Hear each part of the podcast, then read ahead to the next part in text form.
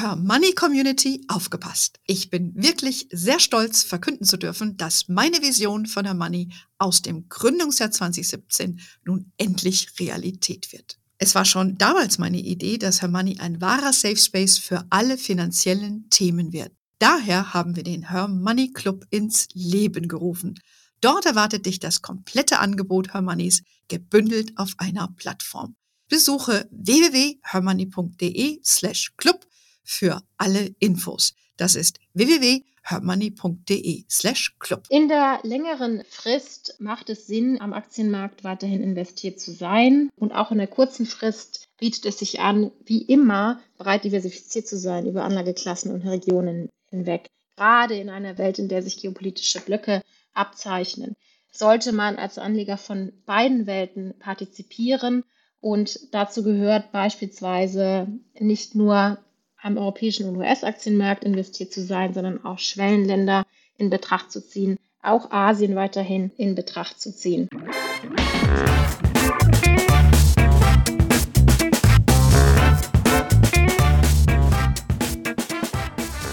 Ich begrüße euch super herzlich zum Her Money Talk, dem Geld- und Karriere-Podcast für Frauen. Es ist Zeit, ein Fazit zu ziehen und einen Ausblick auf das Börsenjahr zu werfen. Uns interessiert natürlich, wie geht es weiter mit der Inflation? Bleibt es weiter holprig bei Aktien oder nicht? Und welche Assetklassen, also welche Vermögenskategorien sozusagen, könnten in 2023 spannend werden? Dazu spreche ich mit Ann-Kathrin Petersen von unserem Partner, dem weltweit größten Vermögensverwalter BlackRock. Ann-Kathrin ist Volkswirtin und CFA Chartholderin. Das heißt, sie CFA ist äh, Certified Financial Analyst, richtig, dass ich es richtig sage, äh, Ann-Kathrin. Äh, deine Karriere begann ja bei Allianz, später bei Allianz Global Investors. Du bist äh, heute Senior Investment Strategist beim BlackRock Investment Institute und äh, bist Teil des globalen Asset Allocation Teams, beschäftigt sich seit Jahren intensiv mit den Anlagemärkten und auch heute ganz intensiv mit dem, was in 2023 aus Sicht eures Hauses an den Märkten passieren wird. Ich freue mich sehr auf deine Insights, liebe Ann-Kathrin, und erstmal ganz herzlich willkommen bei uns im Podcast. Ja, herzlich willkommen auch von meiner Seite. Ich freue mich, dass wir heute sprechen, Anne. Absolut. Ich bin sehr gespannt, weil wir müssen ja alle unsere Depots ein bisschen anpassen äh, oder wissen, ob wir überhaupt sie anpassen äh, sollten. Ähm, bevor wir gleich reinstarten, äh, vielleicht ganz kurz, du hast ja dein Studium als Jahrgangsbeste bestanden, habe ich gesehen. Das ist ja nun kein einfaches Fach, Fach äh, Volkswirtschaft zu studieren. Was, was, fasziniert dich denn jetzt eigentlich an der Volkswirtschaftslehre, dass du zu solchen Höchstleistungen äh, aufgestiegen bist? ja, die Volkswirtschaftslehre beschäftigt sich ja ganz traditionell mit gesellschaftlichen Problemen und dazu gehört unter anderem das, der Wachstumsausblick, der eng verbunden ist, auch mit dem Wohlstand, den eine Nation erfährt. Dazu gehören auch die Effekte von Inflation auf uns Sparer oder aber auch auf Schuldner. Und die Volkswirtschaftslehre versucht mithilfe ihres sehr analytischen, strukturierten Instrumentenkastens für diese gesellschaftlichen Probleme adäquate Lösungsinstrumente zu finden. Und das empfinde ich als sehr faszinierend. Mhm. Okay. Bist du eher so der Zahlenmensch, der das prognostiziert und da fühlst du dich wohl in, in dieser Welt? Oder bist du ein bisschen mehr so der Bauchtyp? Oder es ist gerade diese Kombination aus analytischem Instrumentenkasten auf der einen Seite, aber auch Lösungsansätzen gerade für die Wirtschaftspolitik, die ich als bereichernd finde. Ähm, und äh, ich kann von sofern das volkswirtschaftliche Studium nur äh, allen Zuhörerinnen ans Herz legen. Gut, wir, wir machen das jetzt mal ohne, dass ich Volkswirtschaft studiert habe. Und ich höre jetzt einfach mal, was du zu sagen hast. Ich denke, vielen Hörerinnen geht es ähnlich. Ähm, ja, ich hatte es ja eingangs gesagt, es war ein turbulentes Jahr, insgesamt natürlich, äh, aber auch für alle, die an, wie wir an der Börse investiert sind. Ja, und äh, im Rückspiegel betrachtet, wie beurteilst du jetzt aus deiner volkswirtschaftlichen Brille 2022? Es war sicherlich ein ungewöhnliches Jahr. Aus Anlegersicht ein Jahr zum Vergessen, weil wir einen parallelen hm. Sinkflug erlebt haben, sowohl an den globalen Aktienmärkten als auch an den globalen Anleihenmärkten. Dies ist in der Vergangenheit nur selten der Fall gewesen. Das Ganze begleitet auch noch von drastischen Kursschwankungen, sowohl bei den Aktien als auch bei den Anleihen. Aus makroökonomischer Sicht war es ähm, ebenfalls ein äh, spannendes Jahr. Es war ein Jahr, in dem sich die Rückkehr der Inflation manifestiert hat auf erhöhten Niveaus. Im Euroraum liegt die Inflationsrate derzeit immer noch bei 10 Prozent. Es handelt sich um Rekordwerte, die wir hier verzeichnen, auch in anderen Regionen die höchsten Stände seit 40 Jahren.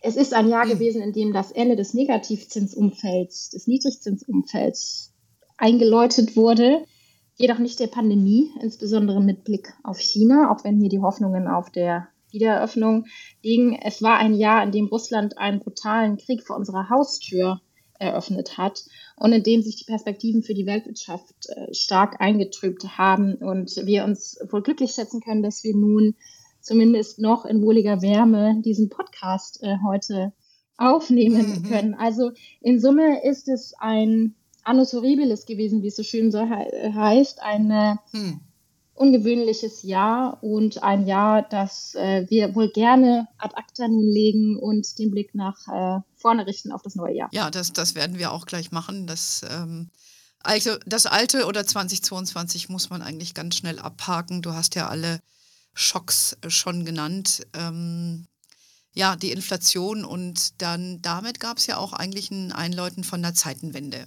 Ja, also nicht nur, dass die Inflation geschehen ist aus verschiedenen Gründen, aber eben auch, weil die Zinsen so drastisch gestiegen sind. Ne? Ich glaube, das hat viele Profis, so wie du, bestimmt auch überrascht, oder dass die so exponentiell die Zinsen angehoben haben, um natürlich dieser drastischen Inflation entgegenzuwirken. Aber dass das so rasant ist, hättet ihr wahrscheinlich auch nicht gedacht, oder? Interessanterweise haben die Notenbanken selbst, also beispielsweise die US-Notenbanken Fed, noch vor einem Jahr signalisiert, dass sie einen sehr sanften Ausstieg planen aus der Geldpolitik, die ja wohlgemerkt ultra locker gewesen ist. Die US-Notenbank hat noch Ende letzten Jahres in ihren Projektionen Zinsanhebungen von um die 80 Basispunkten, also 0,8 Prozentpunkten unter einem Prozent signalisiert den Märkten und wir wissen, dass es anders kam und die US-Notenbank, aber auch die Europäische Zentralbank in, sogar in Schritten von 75 Basispunkten pro Sitzung vorgegangen ist. Also einen Umfang und mm. Geschwindigkeit sehr rasanter, drastischer Kursschwenk der Zentralbanken. In den USA handelt es sich um den schärfsten Zinsanstieg seit den 80er Jahren und das ähm, haben auch wir in der Form nicht kommen sehen. Mm. Ja, ich glaube, das haben die, die Zentralbanken damals vielleicht auch noch nicht für sich so gesehen. Ne? Ich glaube, die haben einfach recht flott reagiert aufgrund der Lage. Ähm, so würde ich das jetzt mal, mal interpretieren. Also das ist ja auch immer, man weiß ja immer nie so genau. Deshalb machen wir ja auch, was wir machen, äh, längerfristig. Ja, und gucken nicht, dass wir hier auf ein Jahr investiert sind, dann wäre das dumm gelaufen letztes Jahr. Wenn man sich mal so die Anlageklassen äh, anschaut, ja, ich sage jetzt mal, ähm, welche, welche Kategorien gab es welche, die dann nicht betroffen waren oder war alles durch die Bank weg rot? Es gab tatsächlich im letzten Jahr nur sehr wenige Orte, an denen man sich verstecken konnte als Anleger. Ähm, schaut man auf die Wertentwicklung seit Jahresbeginn, dann gehören dazu ganz klar der US-Dollar, eine Währung, die nicht nur profitiert hat von der sehr zügigen Zinswende der US-Notenbank FED, sondern auch vom ähm, risikoreicheren Umfeld, von der Unsicherheit profitiert hat. Ein klassischer sicherer Hafen, der diese Rolle auch gespielt hat. Interessanterweise haben Staatsanleihen diese Rolle nicht eingenommen im vergangenen Jahr aufgrund der hohen Inflation. Sie waren also nicht das Gegengewicht im Portfolio, das man sich gewünscht hätte. Und eine weitere ähm, Anlageklasse mit positiver Performance waren Energierohstoffe, und auch dies nicht überraschend im Zusammenhang der Energiekrise, unter der gerade wir in Europa weiterhin leiden. Ja, das äh, fasst das schon gut zusammen. Ich glaube, Emerging Markets haben auch ziemlich arg gelitten noch. Ich habe ja selber da was investiert und habe gedacht, oh je, ouch, ja. Ähm, und Öl oder diese, diese Energie und die Rohstoffwerte stehen ja nun nicht gerade für Nachhaltigkeit, ne? das ist auch so ein bisschen so ein Dämpfer. Siehst du das so ein bisschen als Dämpfer für dieses Thema auch? Tatsächlich dürfte auch mit Blick nach vorne Energie aus zwei Gründen ähm, profitieren. Auf der einen Seite, weil sich der Sektor, Sektor selbst umbaut und äh, erneuerbare Energien eine immer größere Rolle spielen. Und zwar nicht nur ähm, hm. was Energie an sich anbelangt, sondern auch andere Rohstoffe, Industriemetalle, die hier eine wichtige Rolle spielen, wie Lithium, dürften vom, von der grünen Transformation, von diesem Trend profitieren. Auf der anderen Seite sehen wir ganz mhm. klar, dass die Knappheitssituation weltweit, was auch traditionelle Rohstoffe anbelangt, und auch wir befinden uns ja immer noch im Umbau, in der Ablösung von russischem Gas beispielsweise, dass diese Knappheiten auch dazu noch geführt haben, aber auch führen könnten in den kommenden Monaten, dass Energie als ähm, Anlageklasse weiterhin sich im Aufwand befindet. Aber es ist eben, es sind beide Seiten, die zu beleuchten, beleuchten sind. Und mit Blick nach vorne ganz klar die Chance, die auch wir hier sehen, dass äh, der Weg in Richtung Netto Null ähm, auch Investitionschancen eröffnet für Anlegerinnen. Mhm. Okay, wäre ja schon mal so der erste Lichtblick, wo man vielleicht hingucken sollte, wenn man sein Portfolio ein bisschen umpositionieren will.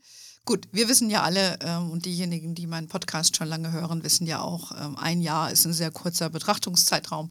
Wer längerfristig investiert, sollte letztes Jahr als Einstiegskurse gesehen haben und alle anderen haben hoffentlich die Füße stillgehalten, wenn sie schon im Markt waren, weil das ist die so berühmte Risikoprämie, über die man immer spricht, weil es eben nicht immer nur in eine Richtung geht. Aber wir haben jetzt schon einen Einstieg gemacht, so ein bisschen in dieses Jahr, also in 23. Mm, du hast eben schon mal gesagt, so Energietitel kann man durchaus äh, betrachten. Das Thema, das uns natürlich alle umtreibt, ist Inflation. Was ist denn da der Ausblick von euch, von BlackRock für das kommende Jahr, für, für 2023? Wir glauben, dass die Inflation im Jahr 2023 ihren Gipfel erreicht und nachlässt, auch in Europa, denn in den USA ist dies bereits der Fall gewesen im Herbst. Ähm, Europa zieht hier hinterher. Wichtig für Investorinnen im Hinterkopf zu behalten ist aber, dass das Thema Inflation nicht gänzlich verschwinden wird. Wir denken, dass sich die Inflation einpendeln wird auf ein Niveau, das höher liegt als die Inflationsraten, die wir vor Ausbruch der Pandemie beobachten konnten und auch höher als die Zielmarke der EZB, der Europäischen Zentralbank, die ja im Rahmen ihres Preisstabilitätsmandats versucht, die Inflationsrate bei etwa zwei Prozent zu halten. Wenn man sich die unterliegenden Komponenten der Inflation anschaut, dann fällt ganz klar ins Auge, dass insbesondere die Energiepreise, aber auch die Nahrungsmittelpreise zu diesen exzessiv hohen, ungewöhnlichen Inflationsraten beigetragen haben. Geht man nun davon aus, dass die Energiepreise sich nicht noch einmal so dynamisch entwickeln im kommenden Jahr, wie es im Jahr 2022 der Fall gewesen ist, dann dürfte die Inflation allmählich abschmelzen. Deren die Inflation ist ja letztlich nichts anderes als ein, eine Bepreisung eines Warenkorbs, der im Vorjahresvergleich gemessen wird. Also im Vorjahresvergleich hm. nicht noch einmal so kräftig anziehende Energiepreise bedeutet, die Inflation schmilzt ab. Aber, und das ist wichtig, die unterliegende Preisdynamik hat sich verstetigt und ähm, verbreitert. Es gibt eine Reihe von strukturellen Inflationstreibern, die Bestand haben dürften unseres Erachtens und die dazu beitragen, dass die Inflation sich oberhalb von zwei Prozent einpendelt. Und dazu gehört zum einen ähm, der Welthandel, denn der Welthandel läuft auch zwei Jahre nach Ausbruch der Pandemie noch nicht geschmeidig. Wir sehen weiterhin Lieferprobleme, wir hm. beobachten Materialengpässe, aber auch Arbeitskräftemangel und die USA sind hier ein interessantes Beispiel, denn in den USA ist das Arbeitsangebot geschrumpft und zwar auch aufgrund der Alterung der Erwerbsbevölkerung. Wir sprechen bereits seit Jahren über den demografischen Wandel. Nun sehen wir aber erstmals, dass dieser tatsächlich sichtbar wird und eine Implikation hat auch für die US-Notenbank, die versucht, ähm, den Geist Inflation wieder in die Flasche zurückzudrücken. Denn ein niedrigeres Arbeitsangebot bedeutet letztlich, dass wir als Arbeitnehmer, in dem Fall die US-Amerikaner, eine größere Verhandlungsmacht eine größere Verhandlungsposition haben bei Lohnverhandlungen. Das heißt, das Lohnwachstum springt in den USA, ähm, in den USA an. Wir ähm, denken zudem, dass, dass das Bestreben nach Energiesicherheit und Energieunabhängigkeit, wir haben ja bereits auch über die grüne Transformation der Wirtschaft äh, gesprochen, Anne, dass diese ähm, in der kürzeren äh, Frist äh, auch dazu beitragen könnte, dass ein gewisser Kostendruck in der Volkswirtschaft bleibt. Denn es wird, es wird hm.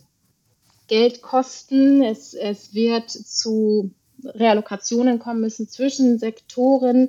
Solche Sektoren, die eher braun sind, verlieren an ähm, Zulauf und andere müssen Arbeitskräfte einstellen etc. Auch dieser Umbau, der groß ist und massiv und sich über Jahre hinziehen wird, könnte zu Kostendruck ähm, Druck führen. Also insgesamt ist es eine Situation, in der nicht immer unbedingt die Kosteneffizienz im Vordergrund steht, sondern eine gewisse Sicherheit. Sicherheit ähm, um, im Kampf um Energie, aber auch Sicherheit in Bezug auf Zuliefermärkte und Absatzmärkte im Welthandel. All dies ähm, führt hm. strukturell neben der Alterung der Bevölkerung unseres Erachtens zu Inflationsdruck. Ähm, also für die Europäische Zentralbank hm. wird es vielleicht einfach sein, die Inflation von 8 bis 10 Prozent herunterzudrücken auf 4 bis 6 Prozent. Aber die 2 Prozent zu erreichen, ähm, wird ähm, eine heiklere Aufgabe sein. Hm. Ja, interessant. Also ähm, man ist ganz klar, es gibt viele Faktoren, die dazu beitragen.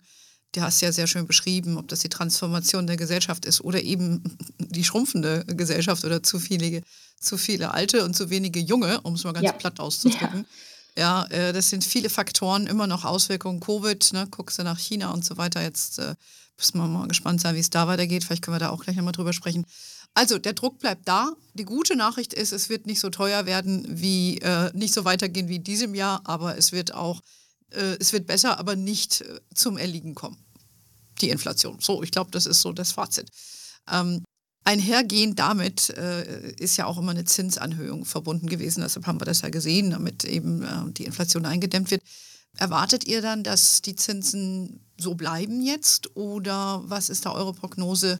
wenn, wenn du sagst, die Inflationsrate wird sich nicht so groß sein wie in, in 22, erwartet ihr dann auch auf der Zinsfront, dass es da moderat zugeht? Ja, wir denken, dass die Zentralbanken sehr in Geschwindigkeit und Umfang betreffend sehr vehement vorgegangen sind im Jahr 2022 und nun allmählich das Zinsanhebungstempo drosseln werden. Also mit Blick aufs Frühjahr oder zumindest in der ersten Jahreshälfte 2023 der Zinsgipfel erreicht sein, also der Höchststand der Zentralbankzinsen. Diesen erwarten wir in den USA bei 5 Prozent etwa und ähm, im Euroraum bei knapp unter 3 Prozent. Wichtig ist aus Anlegersicht, dass es unseres Erachtens ein Jahr der Zinspause wird. Also die Zinsstraffungszyklen werden beendet oder zumindest wird eine Pause eingelegt. Wird nicht ein Jahr der Zinssenkungen, wie aktuell mhm. bepreist wird von den Märkten, gerade für die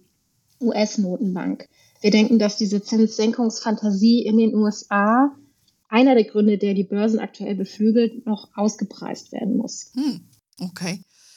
Na gut, wir wissen ja nicht genau, wie es läuft. Das heißt, wir sind ja alle überrascht worden, auch wie drastisch angehoben wurde. Ich denke mal, wenn eine Rezession droht und die Inflation nicht ganz so galoppiert, ähm, naja gut, vielleicht geht es dann nochmal ein bisschen in die andere Richtung, aber eure Prognose ist es eben nicht. So, das heißt, die Zinsen äh, bleiben auf so einem Level, vielleicht werden sie noch mal ein bisschen steigen. Für all diejenigen, die also Baugeld wollen oder so, dann ist dann demnächst ein bisschen Entspannung angesagt. Ähm, man könnte dann aber auch sagen, dass eine Anleiheklasse, die bis dato nicht so im Vordergrund stand, nämlich festverzinsliche Wertpapiere wie Anleihen in Staaten oder Unternehmen, könnten jetzt interessanter werden, wie auch das Festgeld. Wie, wie denkst du, das lohnt sich da zur Diversifizierung, da was zu allokieren von seinem Portfolio? Ja, die Anleihewelt macht der Aktienwelt inzwischen wieder Konkurrenz. Das lässt sich äh, feststellen, nachdem kräftigen Renditeanstieg äh, an den Rentenmärkten in diesem Jahr eben einhergehend mit der scharfen Kehrtwende ähm, der Geldpolitik. Der Zins ist also zurück und ähm, das geflügelte Wort Tina, there is no alternative, äh, das viele Jahre jetzt wiedergespiegelt hat, die Jagd der Anleger nach Rendite, die die Risikoleiter nach oben geklettert sind, ähm, in vielfacher Hinsicht. Äh, dieses Akronym wurde jetzt abgelöst durch andere, nämlich Terra, there is a real alternative. Es gibt also wieder eine Alternative, auch bei Anleihen. Die Opportunitäten am Fixed-Income-Markt, am Rentenmarkt sind zurück oder auch BARP, Bonds are back. Wie dem auch sei, ähm, Anleihen sind wieder attraktiver geworden. Wir denken aber, dass man auch am Anleihemarkt mit Fingerspitzengefühl vorgehen ähm, sollte. Interessant ist ähm, für Anlegerinnen, dass man sich im aktuellen Umfeld im Risikospektrum auch innerhalb des Rentenmarkts nicht unbedingt nach oben bewegen muss. Man muss also weder ähm, unbedingt äh, Laufzeitenrisiken eingehen, also länger laufende Staatsanleihen beispielsweise kaufen, die das Kapital dann auch länger binden. Zumindest sollte man diese bis zur Restlaufzeit halten. Noch muss man auch übermäßige Emittentenrisiken in Kauf nehmen, also beispielsweise Risiken ähm, im Zusammenhang ähm, mit, mit Krediten, also Ausfallrisiken beispielsweise. Ähm, es ist, ähm, man kann bereits attraktivere Renditen vereinnahmen bei kurzen Laufzeiten ähm, bei, bei Staatsanleihen. Und diese bevorzugen wir auch, also beispielsweise Staatsanleihen mit einer Laufzeit von ein bis drei ähm, Prozent. Ähm, was äh, das Emittentenrisiko anbelangt, würden wir im aktuellen Umfeld eine hohe Bonität ähm, empfehlen, also Unternehmensanleihen beispielsweise mhm mit Investment Grade Status, also hoher Bonität, entsprechend auch wetterfesteren Bilanzen, sollte es dann noch etwas ungemütlich mhm. werden, wenn die Bremsmanöver der Geldpolitik sich dann auf die Konjunktur auswirken. Denn wir erwarten für die kommenden Monate eine Rezession, sowohl in den USA als auch Europa. Da möchte man eher wetterfest ähm, unterwegs ähm, sein. Und diese Qualitätsanleihen, die rentieren aktuell in den USA und im Euroraum über der Dividendenrendite von Aktien. Und wir bevorzugen auch für die kommenden Monate in der kurzen Frist ähm, diese Unternehmensanleihen äh, hoher Bonität gegenüber ähm, Aktien in den USA oder auch im Euroraum. Warum mögen wir keine langen Laufzeiten? Es gibt letztlich drei Gründe dafür. Zum einen denken wir, dass die Inflation eine gewisse Beharrungstendenz aufweist. Sie bleib, wird bleiben. Wie hm. gesagt, das Thema Inflation verschwindet nicht gänzlich. Wir werden auch immer wieder Überraschungen erleben, was ähm, Inflationsdaten, die veröffentlicht werden, anbelangt. Ähm, das ist für sich genommen, kann renditetreibend sein oder zumindest zu Volatilität am langen Ende ähm, führen. Ein zweiter Grund ist, dass die Zentralbanken nicht nur ihre Zinsen angehoben haben, sondern auch beginnen, ihre Wertpapierportfolios abzubauen. Die Fed hat damit bereits begonnen. Die Europäische Zentralbank dürfte damit beginnen. Das heißt, es wird weniger üppig Zentralbankliquidität ähm, bereitgestellt. Auch dies belastet mhm. gerade das lange Ende. Und der dritte Grund sind die ähm, hohen Schuldenberge, auch dies und jenseits des Atlantiks. Denn die Finanzminister mhm. mussten einspringen, haben die Staatsausgaben nach oben gefahren, gerade auch noch im, im Nachgang der Pandemie und ähm, um jetzt auch in der Energiekrise Haushalte und Unternehmen zu schützen vor den Effekten der hohen äh, Inflation und der hohen Energiepreise. Mhm. Wir würden ähm, ein letztes okay. Wort vielleicht noch zu Anleihen ähm, aufgrund auch unserer Inflationseinschätzung weiterhin inflationsgeschützte Anleihen ebenfalls ähm, in Betracht ziehen ähm, am Rentenmarkt. Mhm. Also wer sich für den Anleihenbereich interessiert, eher kurzlaufende äh, Unternehmens- oder Staatsanleihen und dann nur mit guter Bonität oder eben, es gibt ja diese Besonderheit der inflationsgeschützten Anleihen. Das wäre dann auch aus eurer Sicht kurzfristig gesehen äh, eine ganz gute Geschichte. Also kann man sich wieder angucken. Ähm, du hast eben schon gesagt, Rezession. Ich hätte jetzt gesagt, alle warten gefühlt darauf. Ihr seht ganz klar, da kommt eine für Deutschland, für die, für auch für USA? Ja, wir denken, dass äh, eine Rezession vorprogrammiert ist, weil die Zentralbanken sich mit allen Mitteln gegen Inflationsrisiken stemmen und auch an ihren ähm, erhöhten Zinsen festhalten werden, gleichzeitig eben äh, weniger üppig Zentralbankliquidität bereitstellen. Und von mhm. daher sind die Rezessionsrisiken erhöht. In Europa zusätzlich eine, ein Belastungsfaktor natürlich die Energiekrise, die noch nicht überkommen ist. Ja, absolut. Das ist nochmal ein ganz anderes Thema. Das heißt, alle Zeichen sind jetzt so ein bisschen auf Rezession, da, da sind alle ein bisschen eingegroovt. Wenn ich jetzt, oder in 22 war ich neu am Aktienmarkt, habe jetzt, ähm, ja, frage mich jetzt, wo geht es denn im, in, im neuen Jahr dann eigentlich hin?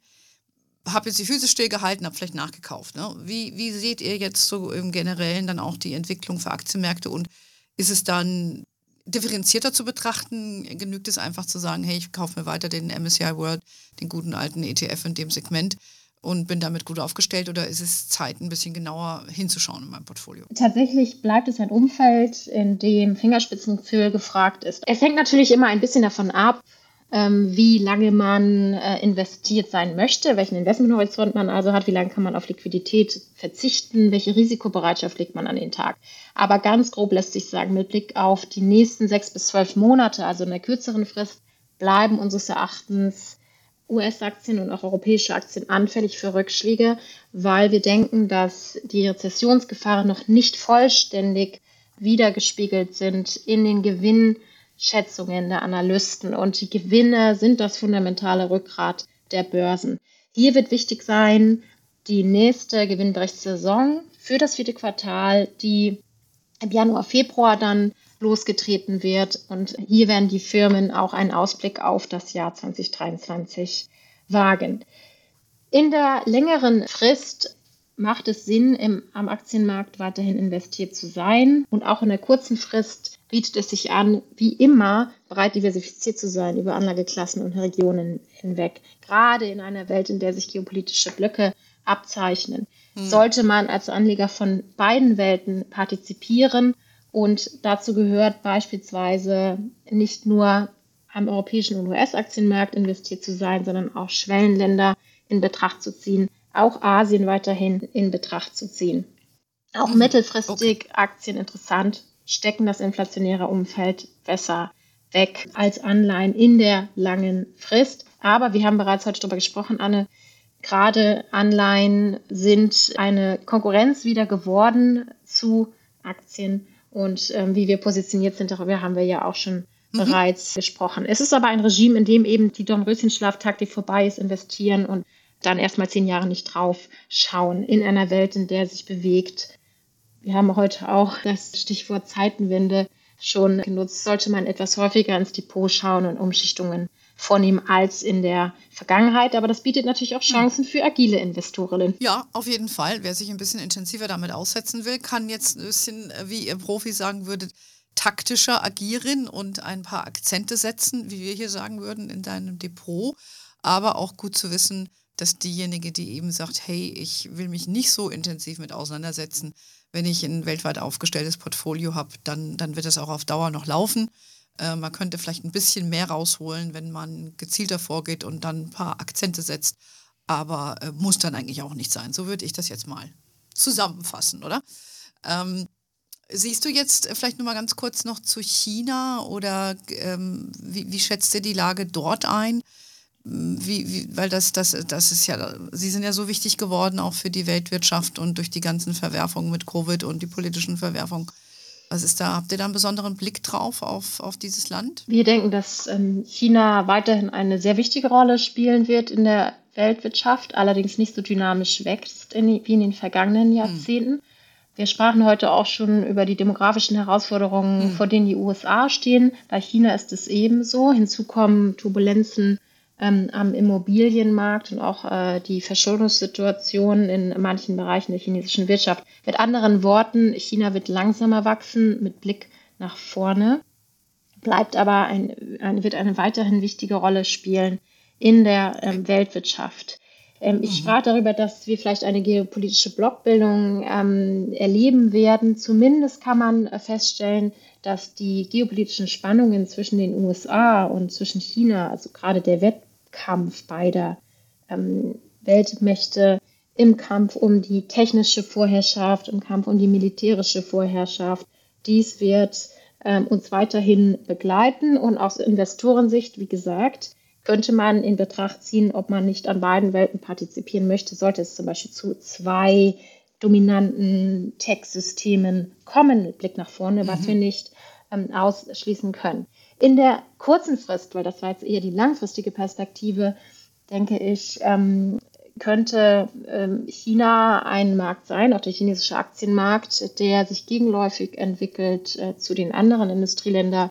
Aktienmärkten, gerade wenn wir auf die Gewinnsituation schauen, denn hier könnte sich jetzt im Rahmen der Wiedereröffnung, und dies ist eine sehr taktisch kurze Perspektive, ein Aufwärtsrevisionspotenzial ergeben für die Gewinne der Unternehmen in China, wohingehend wir, wie gesagt, Enttäuschungspotenzial weiterhin erwarten in Europa und in den USA. Eine andere Situation jetzt im Rahmen der Wiedereröffnung ähm, in China. Aber Du hast es selbst angesprochen, Anne, die Risikoprämie, die man am Aktienmarkt verdient. Ähm, ich glaube, man könnte es auch als Zitterprämie bezeichnen. In China ja. muss man mehr zittern als Investor, als Investorin, als in anderen Märkten. Und dies sollte man sich, äh, dies, dessen sollte man sich natürlich immer bewusst sein. Also dann doch lieber so der Emerging Markets Fonds, wo China mit dabei ist. Dann ist die Zitterprämie hoffentlich ein bisschen geringer. Ähm, ja, ich würde mal sagen, das äh, ist natürlich, die Welt ist groß, ja, man kann sich überall in verschiedenen Bereichen engagieren. Ähm, ich glaube, wir haben einen guten Eindruck bekommen, was eure äh, BlackRock-Vorstellung ist äh, für das kommende Jahr. Anleihen können wieder ein bisschen mehr Spaß machen. Ähm, Aktien äh, bleiben interessant, aber können kurz, kurzfristig noch ein bisschen ruckeln. Und die Inflation wird jetzt nicht mehr so ausgeprägt sein, aber sie wird uns weiter begleiten. So würde ich jetzt mal äh, in meiner Laiensicht ähm, das Gespräch zusammenfassen. Das, Hat, war eine ganz das war eine ganz hervorragende Zusammenfassung. Vielen Dank. ja, sehr schön. Ann-Kathrin, ich danke dir ganz herzlich. Das war ja jetzt dein erster Auftritt bei uns im Podcast. Ich hoffe, es ist nicht der letzte. Ähm, wir beobachten natürlich weiter, was an den Märkten passiert und analysieren ja für euch immer auch Themenbereiche. Da könnt ihr gerne bei Herrn Money mal gucken, was für Fonds und ETFs äh, relevant sind ähm, für, für nicht nur 23, sondern Beyond. Und äh, wann wir wieder Gästinnen haben wie Ann-Kathrin und andere Neuigkeiten, erfahrt ihr natürlich in unserem Newsletter, der jede Woche rauskommt. Ihr wisst, wir sind auf Facebook, LinkedIn, Instagram. We are wherever you are. In diesem Sinne, have a wonderful day, everybody. Thank you very much to uh, Ann-Kathrin und bis zum nächsten Mal und ciao. Sehr gerne. Tschüss.